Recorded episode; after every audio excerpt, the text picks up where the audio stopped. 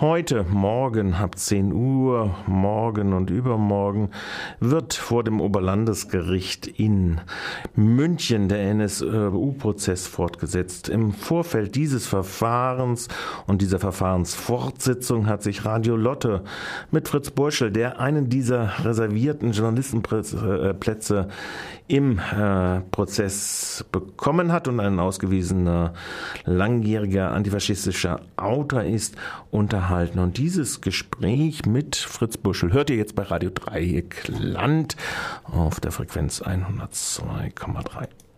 Guten Morgen, hallo. Nach einem schwerfälligen Start des Prozesses gab es zunächst eine dreiwöchige Pfingstpause. Jetzt aber geht der Prozess offenbar richtig los. Für den Juni sind zwölf Verhandlungstage angesetzt.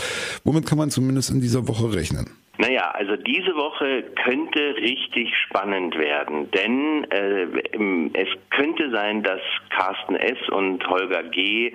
als äh, Zeugen, als äh, äh Angeklagte ähm, äh, aussagen werden und das bedeutet, äh, das könnte tatsächlich auch eine entscheidende Aussage sein.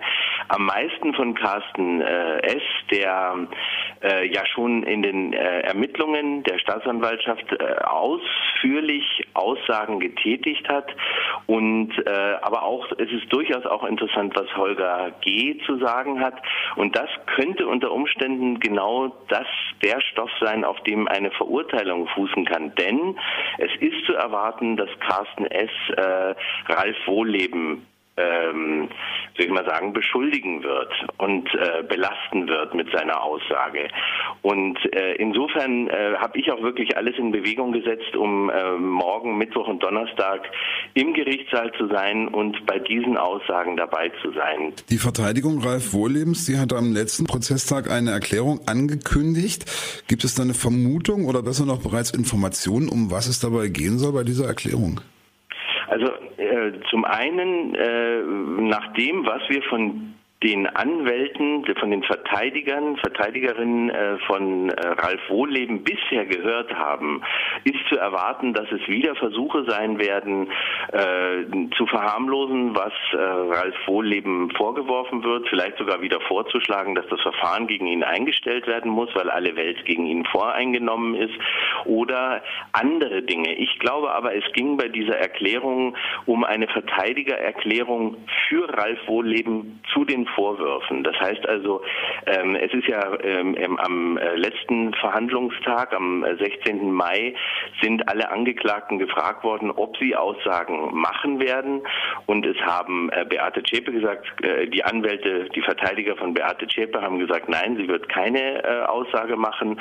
Ähm, Ralf Wohllebens Verteidiger äh, Olaf Klemke hat angekündigt, es werde nur eine Verteidigererklärung geben. Und ich glaube, um diese Erklärung geht es. Und Aussagen machen werden eigentlich nur Holger G. und Carsten S. Auch André E äh, wird keine Aussage machen. Ja, da sind wir mal im Falle Wohlleben gespannt, was da heute nun erklärt wird von Seiten seiner Verteidigung. Bei der Verlesung der Anklageschrift, da stellte sich ja ein etwas denkwürdiges Bild dar. Die Bundesanwaltschaft geht offenbar davon aus, dass der NSU tatsächlich nur aus drei Mitgliedern bestand, also Zschäpe, Mundlos, Böhnert und es eher wenige Unterstützerinnen gäbe. Im Vorfeld, da waren allerdings noch ganz andere Töne zu hören. Da hieß es ja ein großes Netzwerk von über 100 Unterstützern. Wie ist das zu erklären? Ja, also äh, man muss dazu sagen, dass die äh, Bundesanwaltschaft äh, das schon sehr lange so sieht äh, und steht mit dieser, ähm, wie soll ich mal sagen, mit dieser sehr einschränkenden äh, Einschätzung ähm, ja ziemlich allein auf weiter Flur, weil äh, ja tatsächlich äh, klar ist, dass es sich um einen wesentlich größeren Kreis gehandelt hat, der hier NSU unterstützt hat und möglicherweise sogar noch näher am NSU dran war. Und es laufen weitere neun Ermittlungsverfahren. Es gibt diese ominöse Liste mit 129 25 Namen drauf, die bei dieser äh, berühmten Durchsuchung der Garage in äh, Jena gefunden wurde und dann erstmal in der Asservatenkammer verschwunden ist. Die wird jetzt ins Verfahren eingeführt und da stehen einfach 129 Leute drauf, die Böhnhards, Mundlos und Schäpes äh, Kontaktleute waren. Und insofern ist diese ähm, sehr geringe, äh, äh die Einschätzung des sehr geringen Umfangs der NSU von der Bundesanwaltschaft äh, wirklich verwunderlich. Also äh, man kann eigentlich nur vermuten, dass hier versucht wird, dieses ganze Ding runterzukochen und zu sagen, es war eine kleine Gruppe von Tätern und ein äh, übersichtlicher Unterstützerkreis und äh, diese, ja, soll man sagen, diese, äh, der Verdacht, dass da internationale Netzwerke möglicherweise involviert waren, dass auch staatliche Stellen in die Taten mehr oder weniger intensiv involviert waren, soll offensichtlich aus dem Verfahren rausgedrängt werden. Und es wird Aufgabe natürlich vor allen Dingen der Nebenklagevertreterinnen und Vertreter sein, dafür zu sorgen, dass das nicht unter den Teppich gekehrt wird. Allerdings muss man der Bundesanwaltschaft natürlich äh, zugutehalten, dass sie daraus von Anfang an kein Hehl gemacht hat. Also die Aussagen, äh, äh diese, diese Einschätzung, Einschätzung der NSU stammt aus Dezember vergangenen Jahres und auch schon vorher ist gesagt worden, äh, dass man davon ausgeht, dass auch staatliche Stellen hier nicht verstrickt waren. Und das sind, wie ich finde, durchaus sehr gewagte Thesen. Also, und es wird äh, hoffentlich im Gerichtssaal genug Leute geben, die darauf bestehen, dass diese Zusammenhänge mit untersucht werden. Da schauen wir mal, was da kommt. Eine ganz andere Frage. Vor drei Wochen, also als die Prozesseröffnung war, da hieß es in den Medien überall, es gab eine Flut von Anträgen. Mittlerweile, nach dieser Pause, hat eine ganz andere Flut die Republik gepackt. Hat das eventuell sogar in dieser Woche, heute, morgen, übermorgen Auswirkungen auf den Prozess? Also ehrlich gesagt ist das eine ganz große Befürchtung meinerseits. Ich habe von Berlin äh, nach Niederbayern neun Stunden Fahrt gebraucht, also drei mehr, als man normalerweise braucht.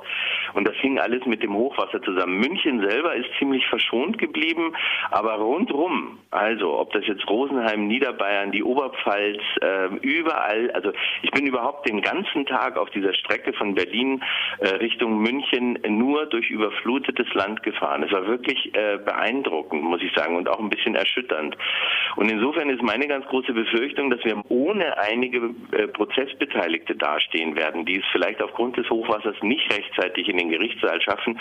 Und dann könnte wieder so ein Fall eintreten, dass der Termin aufgehoben wird. Und das wäre natürlich, ähm, ja, nach diesem wackeligen Start, den du beschrieben hast, wäre das eigentlich eine ziemliche Katastrophe, wenn wir jetzt im Juni wieder mit sowas starten würden. Sagt Friedrich Borschel, der für Radio Lotte Weimar vom Münchner NSU-Prozess berichtet. Vielen Dank, Fritz. Und auch für Radio Dreieckland.